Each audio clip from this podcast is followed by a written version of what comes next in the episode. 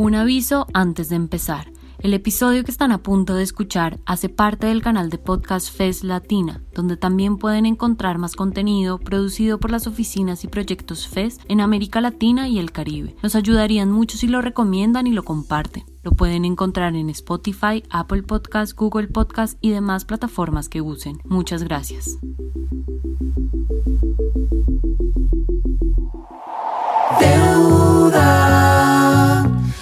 Prometido es deuda.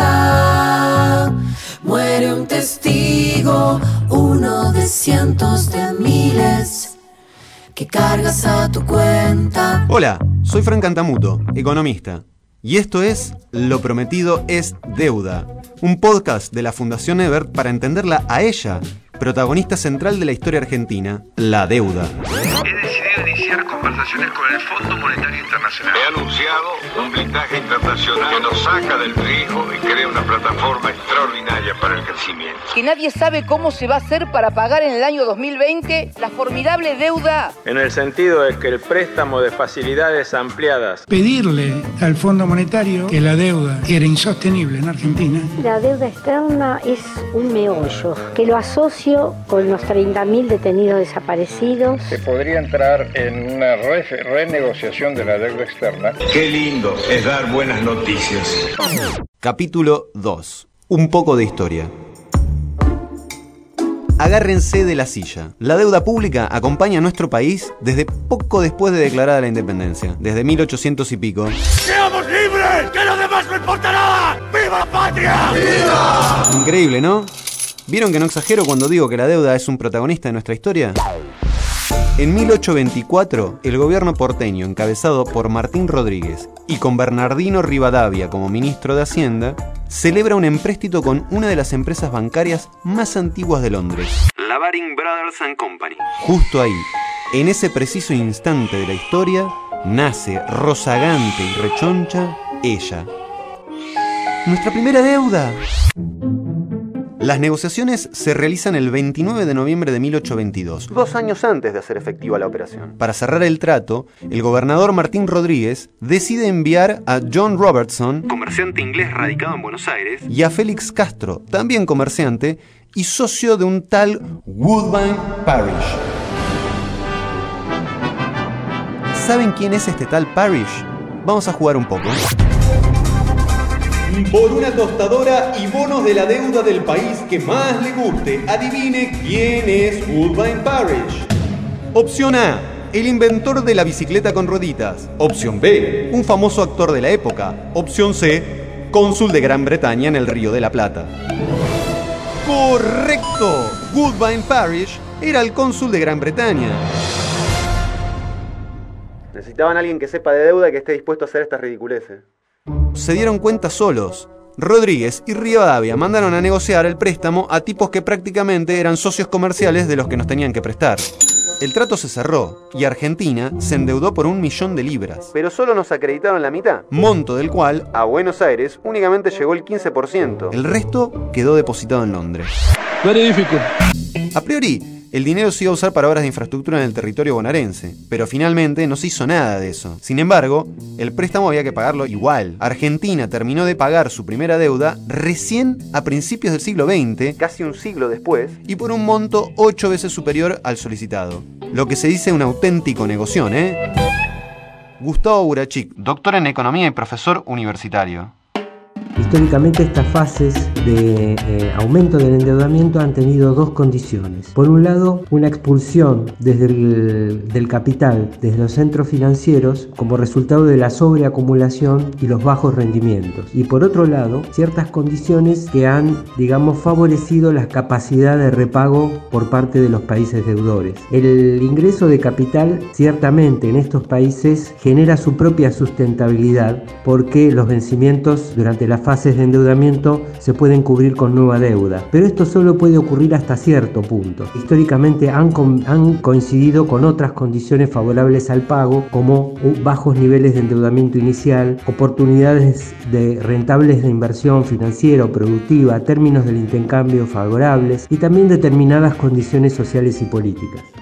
La interrupción de estas fases de endeudamiento históricamente también ha tenido la forma de un corte súbito de los ingresos de capital y la consecuente crisis de pago. Sin embargo, vemos también a lo largo de la historia que estos ciclos no se repiten mecánicamente de un modo idéntico, sino que están atravesados por transformaciones de fondo de tipo económica y este, social. Con lo, con lo, cual varios aspectos o características de estos ciclos se han ido modificando con el tiempo. Ya en el siglo XX, entre las décadas del 30 y del 70, Argentina no tomó mucha cantidad de deuda. Durante buena parte de esta etapa, el endeudamiento se utilizó en el mundo para reconstruir Europa, que quedaba devastada después de la Segunda Guerra Mundial. Nosotros, mientras tanto, piola, en la nuestra. Hasta que se comunica a la población que a partir de la fecha el país se encuentra bajo el control operacional de la Junta Militar. En primer lugar, la libertad de presos. Argentina, bocado deseado por la subversión internacional, intentó debilitarla para poder dominarla. Tercero, la libertad del comercio exterior. Espero que las relaciones entre uh, Argentina y los Estados Unidos serán mejores en los meses uh, que vienen. Sexto, la libertad de las tasas de interés y la aplicación de la reforma financiera que abre el sector a la competencia interna y externa. Hemos dado vuelta una hoja del intervencionismo estatizante y agobiante para dar paso a la liberación de las fuerzas productivas. 11. La libertad para las inversiones extranjeras bajo reglas justas y sanas, tanto para el interés nacional como para los inversores. 24 de marzo de 1976 la Junta Militar toma el control del gobierno nacional por la fuerza. Apenas unos días después del golpe de Estado, el Fondo Monetario Internacional destraba un préstamo para la Argentina. Ese préstamo había sido originalmente negociado por Isabel Martínez de Perón, pero el mismo FMI lo había dilatado y ahora se lo otorgaba sin problemas y a pocos días al gobierno de facto encabezado por Jorge Rafael Videla. Somos conscientes del valioso aporte que puede ofrecer a nuestra independencia financiera la decidida acción de los empresarios y por ello la impulsaremos con todos los recursos del Estado.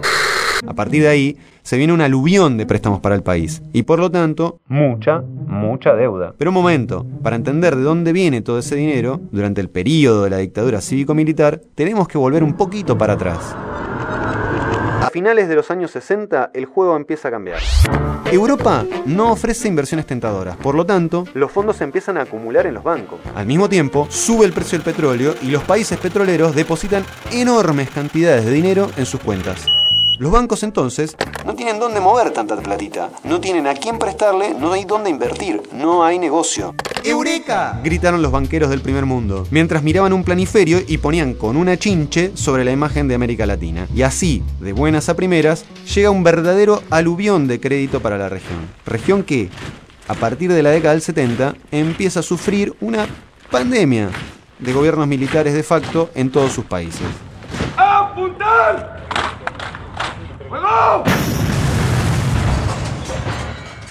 ¿Casualidad? Para nada. Se trató de una acción coordinada y bancada de manera clandestina por los Estados Unidos, que acá en el sur conocemos como el Plan Cóndor. Con el guiño del FMI y los bancos extranjeros dispuestos a prestar, el gobierno militar de Argentina empieza una carrera loca de endeudamiento. La deuda contraída en ese periodo se invierte en algunas obras de infraestructura. Esto es cierto, pero principalmente financia gastos generales del Estado que incluyen el plan de exterminio, tortura y desaparición forzada que se llevó adelante hasta 1983 y el comienzo a lo que se conoció como los años de la plata dulce. Este banco es una cáscara vacía. ¿Y los contactos que tenía Arteche? Se cortaron. Arteche la peleó hasta las últimas. ¡Arteche y la p madre que te parió! También conocido como la fiesta de la especulación financiera. ¿Qué hago si tenemos que vender el taller, eh? ¿Qué hago? Hace trabajar la guita o metete a importar. ¿Y con qué guita? ¿De dónde saco la guita? Yo te hago dar un crédito en la financiera. ¿Deuda? Ah, no, viejo. Deuda no. Yo nunca me metí en deuda. Julia Estrada, doctora en economía, directora del Grupo Banco Provincia y directora del Centro de Economía Política Argentina.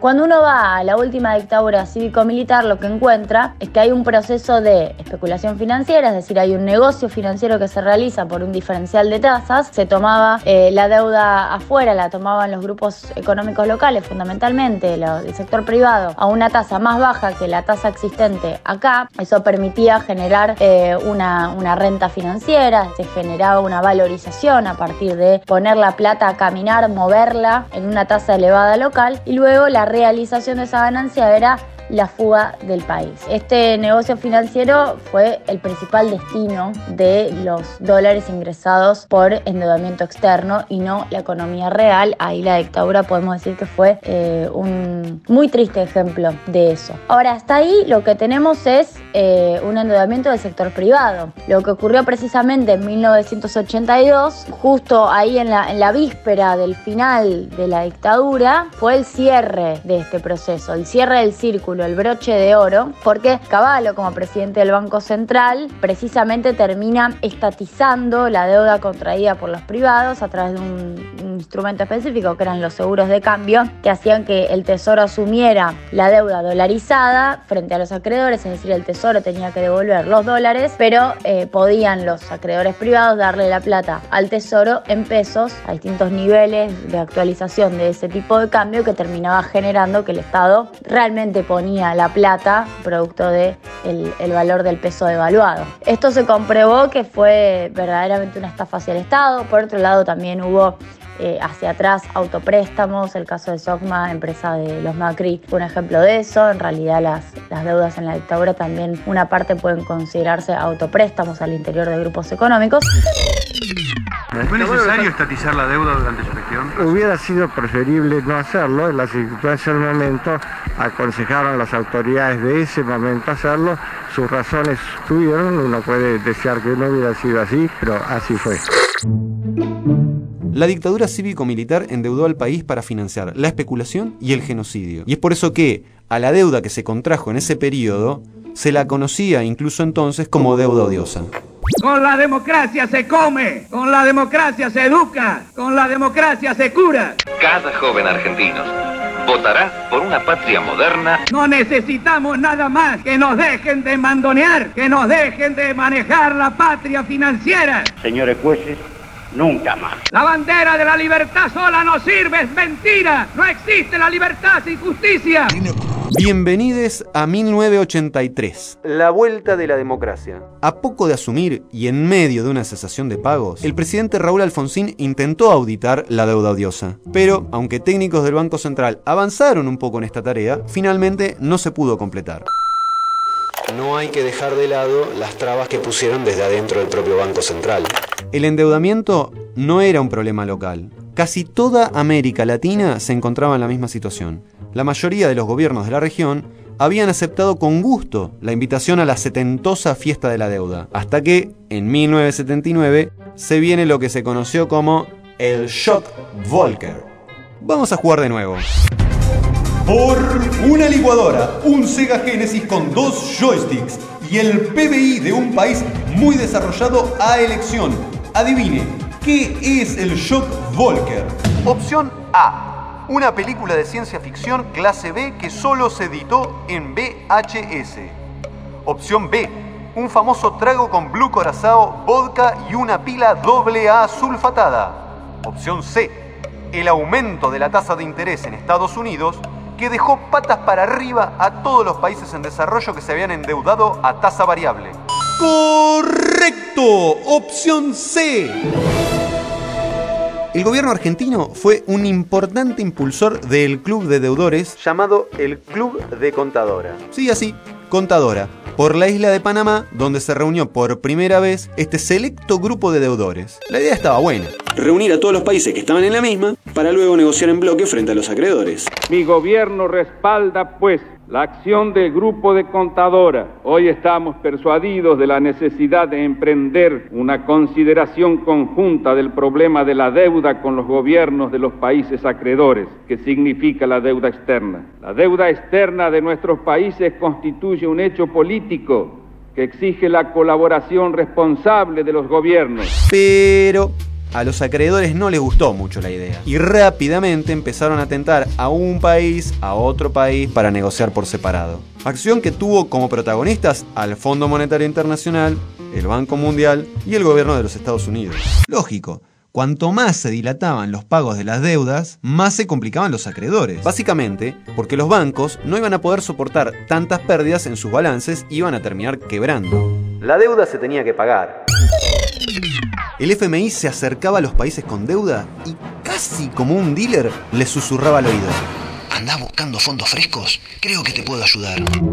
Y ¡zas! Ahí nomás le cerraba el trato a cambio de que aplicaran reformas estructurales neoliberales. O sea, apertura, liberalización y privatización. Cada vez más se nos discrimina, se nos discrimina en el comercio exterior, suben los intereses de la usura, cada vez más se perfecciona el sistema que provoca y produce nuestro endeudamiento porque no estamos desarrollados, nos endeudamos y después nos prestan plata a condición de que no nos desarrollemos. Para 1985, el gobierno de la Unión Cívica Radical ya empieza a iniciar algunas de estas reformas mediante el Plan Austral. Pero ya era tarde, ya no tenían el control político. Llegaba la década del 90 y con ella Carlos Saúl Menem. El Carlos. Porque sabemos que si hoy ganamos un peso en un mes, a un mes vista vamos a tener ese mismo peso en el bolsillo. Los países industrializados que exigen el respeto absoluto de las obligaciones financieras son los que limitan nuestras posibilidades de recuperación. Es en respaldar las negociaciones argentinas con el Fondo Monetario Internacional y con los bancos multilaterales. La economía debe funcionar con tanta libertad como sea posible y con la menor regulación que sea necesaria. Los Estados Unidos de América y la Argentina marcharán juntos para beneficio de un nuevo orden. Yo no creo ni en el privatismo ni en el estatismo. Yo creo en el argentinismo. Privatizar no es lo mismo que desnacionalizar. Al contrario, estamos privatizando lo necesario. Menem apareció emponchado y a caballo, con unas prominentes patillas de caudillo federal. Prometía la revolución productiva y escenas de peronismo explícito old school. Pero una vez en el poder, parece que lo pensó bien e hizo más bien todo lo contrario. Hemos dispuesto una apertura económica, una Argentina sólidamente constituida. Son 40 años de controles de precios, controles de salario, eh, el Estado metiéndose en lo que no le corresponde. El resultado de aquellos barros, de aquellos lodos, estos polvos. De hecho, profundizó aún más en aquello que proponía el FMI. Leyes de emergencia económica, reforma de Estado, apertura, liberalización, privatización y así. El combo neoliberal, que terminó de completar con unas frenis grandes. Sí, unas frenis, porque a principios de los 90 íbamos al Pampernick. Y con Domingo Cavallo y su convertibilidad. El peso, que a partir del primero de enero valdrá igual que el dólar, es una moneda destinada a perdurar con ese valor por muchos años convertibilidad y Brady. Porque... Relaciones carnales. El plan del secretario del Tesoro de los Estados Unidos, Nicholas Brady, consistía en permitir quitas de capital, o sea, hacían una quita sobre la deuda, y además cambiar la deuda con los bancos por deuda en bonos, o sea, títulos, o sea, papeles que se pueden renegociar en mercados secundarios. Y comprar y vender mil veces. Además de tomar los papeles de deuda impaga como parte de las privatizaciones que iban a venir. Traducido, achicar la deuda a cambio de privatizar empresas estatales. Y así fue que entre 1990 y 1993 se vendieron casi todas las empresas públicas del país. Agua vendida, luz vendida, teléfonos vendida, gas vendida, petróleo vendida, puertos vendida, aeropuertos vendida. Todo terminó en manos privadas. Monopolios con ganancias seguras, negociadas en acuerdos express a cambio de nueva deuda. Porque una vez que no quedó nada por vender, la deuda se volvió la única fuente de fondos para financiar la fantasía de entrar al primer mundo. Una fantasía muy cara que sonaba más o menos así. Yo no manejo el rating, yo manejo un Rolls Royce. Mamá, cortaste toda la luz. En 1998, el país empieza una crisis que lo llevará hasta su explosión en el 2002. En el trayecto se toma deuda a lo pavote, se arregla un blindaje financiero y también un megacanje. De su parte, el FMI dice que la Argentina es su mejor alumno y Bush, hijo, tal como antes había hecho Bush padre, le da su bendición. Pero ya nada era suficiente. Queda claro que aquí no hay devaluación, que se mantiene la convertibilidad y la paridad peso-dólar, que se ha derrotado a la especulación. Desde hoy, rige el límite de 250 pesos por semana para el retiro de efectivo. Si usted es un trabajador prestando servicio, pero le pagan en efectivo y en negro, tiene que pedirle a su empleador que le abra una caja de ahorro y usted tiene que pedir que le den la tarjeta de débito. Un modelo armado para comer sushi y tomar vino importado vendiendo las joyas de la abuela y tarde o temprano revienta. Y bien que reventó. Bienvenidos al nuevo milenio, bienvenidos al siglo XXI. El futuro ya llegó y los autos, lamento contarles, no vuelan. Lo que vuela en pedazos es el país. En el 2001, Argentina ya no pudo pagar más. Corina Rodríguez Enríquez, economista e investigadora del CONICET. El vínculo entre el crecimiento de la deuda pública durante los 90 y la enorme conflictividad social que termina con el estallido social de fines del 2001 me parece que es directa. Un gobierno que establece un programa cambiario insostenible o solo sostenible con endeudamiento y que además produce una serie de reformas estructurales que aumentan el déficit que requiere a su vez eh, financiamiento que luego de, de que ya se había privatizado todo la única forma de sostenerlo es a través de, de, endeudamiento. Y un endeudamiento que cuanto más grande es, más déficit genera y más restricciones genera. El estallido social de fines del 2001 es la consecuencia de un, de un Estado que va decidiendo usar todos sus recursos para sostener ese régimen macroeconómico y que prioriza pago de la deuda a eh, sostenibilidad de la vida de, de sus ciudadanos y ciudadanas. Me parece que, lo que sería bueno es haber aprendido de esa historia, ¿no? Haber aprendido de la, del proceso de endeudamiento de los 90, haber aprendido del proceso de endeudamiento de la dictadura y, y que eso lo termina pagando la ciudadanía, lo terminan pagando las personas eh, con, con, la precariedad creciente que va teniendo la vida de la mayoría de las personas eh, y que derivan en, en el extremo en, en, situaciones como la que tuvimos a fines del 2001. Mirándolo en retrospectiva histórica, yo diría, ojalá hayamos aprendido. En diciembre del 2001, el presidente por una semana, Adolfo Rodríguez A., declaró la cesación de pago. En primer lugar, anuncio que el Estado argentino suspenderá el pago de la deuda externa. Aplausos en el Congreso, marcha peronista en la CGT, bárbaro. Ahora, la cesación de pagos era solo por la mitad de la deuda. La otra mitad la habían mega canjeado ese mismo año. El 20 de diciembre del 2000, Fernando de la Rúa renuncia y abandona la Casa Rosada en helicóptero. El presidente de la Cámara de Senadores, Ramón Puerta, se hace cargo del Ejecutivo y convoca a la Asamblea Legislativa para encontrar un sustituto. Todo esto mientras el país estaba en llamas. El 23 de diciembre, el por entonces ex gobernador de San Luis, Adolfo Rodríguez A., asume la presidencia y uno de sus primeros anuncios es que el país deja de pagar la deuda externa. Aplausos por todos los rincones. Pero el 30 de diciembre, Rodríguez A renuncia a su flamante cargo por falta de apoyo político. Esa misma noche, nadie encuentra a Ramón Puerta, así que le toca hacerse cargo del fierro caliente al presidente de la Cámara de Diputados, Eduardo Camaño. ¿Quién te conoce? Quien vuelve a convocar a la Asamblea Legislativa para nuevamente elegir un presidente. Y ahí aparece el famoso cabezón. No, no, no, ese no, el otro cabezón famoso. El que depositó dólares recibirá dólares. El primero de enero del 2002, el ex gobernador y senador bonaerense Eduardo Dualde asume como presidente de todos los argentinos. Eso sí, sin que nadie lo vote. Eduardo Dualde dice que las deudas hay que honrarlas y mientras paga, empieza a negociar. Mucha gente habla que Argentina fue saqueada. A mí no me gusta expresar términos tan duros, pero evidentemente la riqueza no quedó en los argentinos. Hoy le va mal a todos. Durante dos años, Dualde pilotea las negociaciones con los acreedores del país, mientras ordena reconstruye, bueno, y un poquito también reprime. El FMI insiste con sus recetas de ajuste, pero el cabeza de Banfield lo mete en una negociación de largo aliento, donde además logra conseguir algunos acuerdos. En el 2003, se celebran elecciones y Néstor Kirchner es elegido presidente. Los que endeudaron la Argentina son los que siguen hablando que tenemos que firmar cualquier acuerdo. Los que endeudaron son los que se la robaron y los que nos llevaron a la situación de indignidad. Decidimos terminar con esa deuda de 50 años y le dijimos que al Fondo Monetario Internacional basta la deuda externa. Asumimos con vergüenza los que nos endeudaron y nos llevaron a esa situación, pero que ellos también asuman la responsabilidad de los que permitieron endeudar la Argentina. Pero establecer un proyecto económico donde el peso cuesta igual que el dólar era absurdo. Y como las reservas, para mantener el uno a uno, había que tener reservas que permitan equilibrar este, ese uno a uno, la Argentina tomaba préstamos para incorporarlos a las reservas, que la reserva era todo endeudamiento, y bueno, llegamos a la explosión que llegamos después.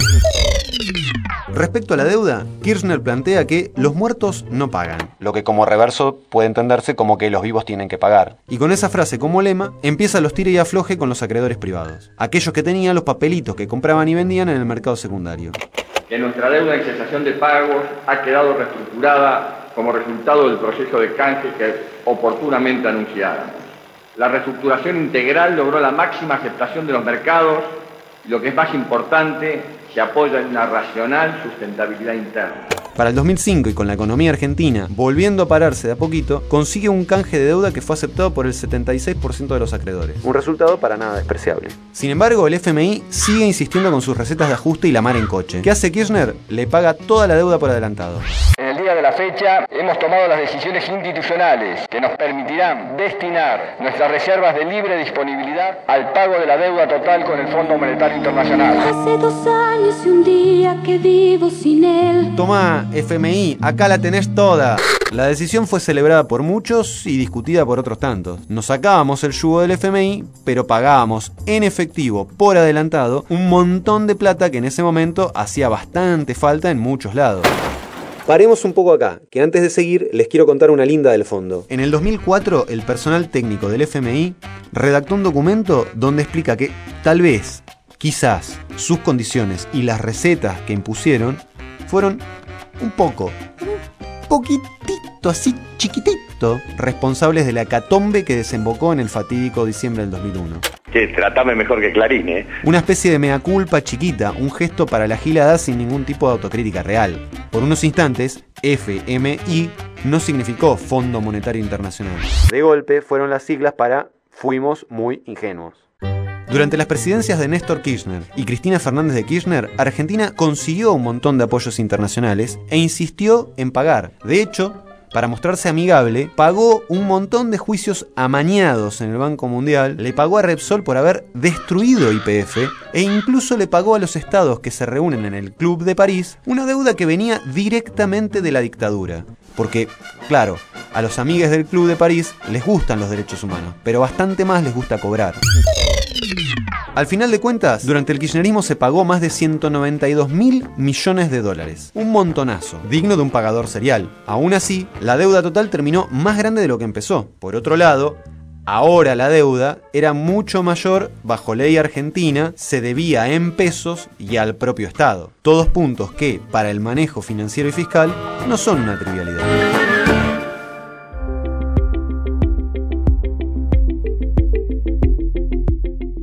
Muchas gracias por llegar hasta el final. Si les gustó, nos ayudaría que lo compartan. Recuerden que este episodio hace parte del canal de podcast FES Latina, donde también pueden encontrar más contenido producido por las oficinas y proyectos FES en América Latina y el Caribe. Nos pueden encontrar en Spotify, Apple Podcasts, Google Podcasts y demás plataformas que use. Les esperamos en un próximo episodio.